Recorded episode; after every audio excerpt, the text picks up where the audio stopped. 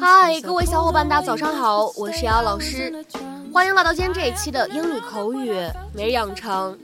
在今天这一期节目当中呢，我们来学习一段这样的英文台词，它呢依旧是来自于《绝望的主妇》第一季第二十二集。那么首先的话呢，我们先来听一下这样一句话：I think I'm having a heart attack. I think I'm having a heart attack. 我觉得我心脏病犯了。I think I'm having a heart attack. I think I'm having a heart attack. 那么在这样的一个非常简短的英文句子当中呢，我们需要注意哪些发音技巧呢？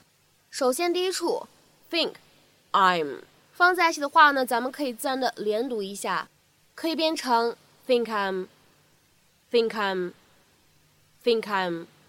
好，下面呢，我们再来看一下第二处发音技巧 ，having，呃，放在一起的话呢，可以做一个连读。你呢，既可以使用后鼻音去连读，变成 having，having，having。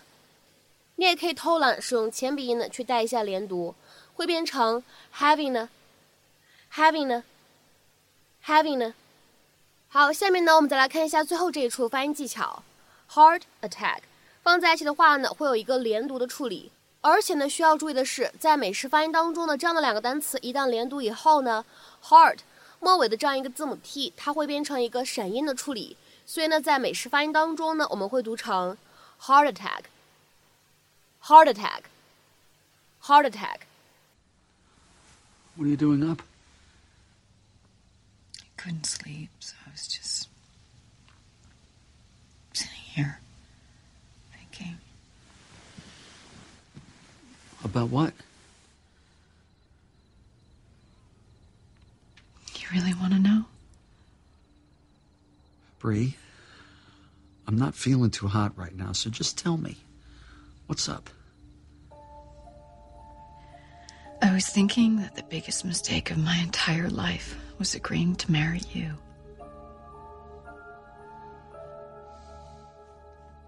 Let me guess.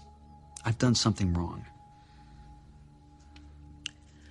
Forcing me to share in your depraved pastime wasn't bad enough. You had to share my humiliation with your coworkers. What?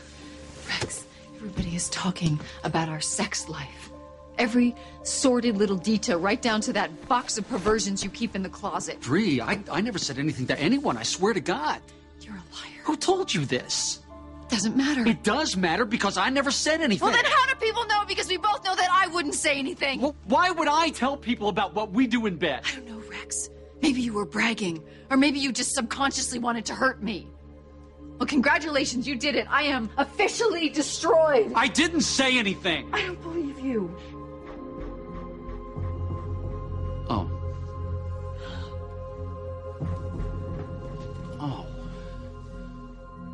Rex? What? What is it? I think I'm having a heart attack. No, you're not. Bree, you're gonna have to take me to the hospital.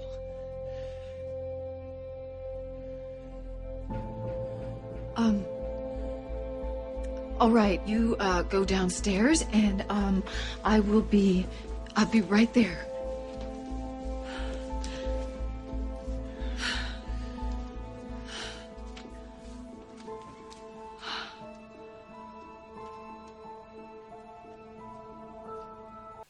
那么今天节目当中呢，我们来学习一个非常简短但是非常实用的动词短语，叫做 have a heart attack。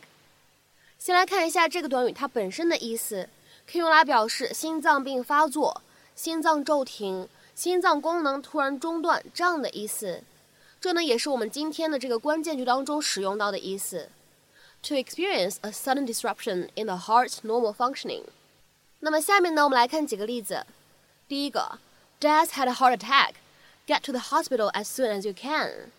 爸爸心脏病发作了，尽快去医院。Dad had a heart attack. Get to the hospital as soon as you can。下面呢，我们再来看一下第二个例子。I'm worried that she's going to have a heart attack from the amount of stress she's been under at work lately。我担心她最近工作上面压力太大，会得心脏病。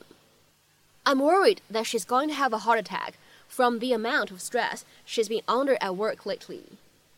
那下面呢，我们再来看一下这样一个动词短语，have a heart attack。它的一个引申的意味可以用来表示把某个人吓得要死，吓得心脏病要发作了。To make someone suddenly feel frightened, surprised, or shocked, or to suddenly feel this way。所以它的话呢是一个引申意味，并不是真正表示某一个人他心脏病发作了。那么当做这样一层意思去使用的时候呢，我们在口语当中呢也会经常说 something gives somebody a heart attack，就指的是某件事情呢把某个人吓得心脏病呢都要病发了，吓了一大跳这样的意思。下面呢我们来看三个例子。第一个，The sight of that car coming at me almost gave me a heart attack。看到那辆车朝我开过来，我几乎吓得心脏病要发作了。The sight of that car coming at me almost gave me a heart attack。下面呢，我们再来看一下第二个例子。Josh almost gave me a heart attack when he jumped out of the closet. Josh 从衣柜里面突然跳出来的时候，差点把我吓出心脏病来。Josh almost gave me a heart attack when he jumped out of the closet. 下面呢，我们再来看一下本期节目当中的最后一个例子。She'll have a heart attack if I tell her。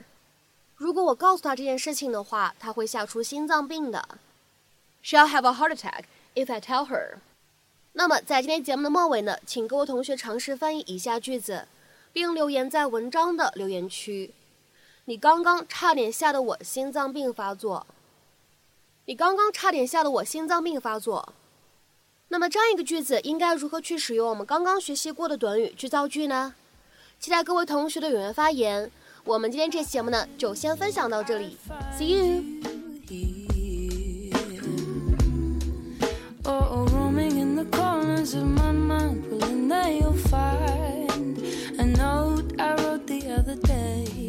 Don't read it, just leave it. It might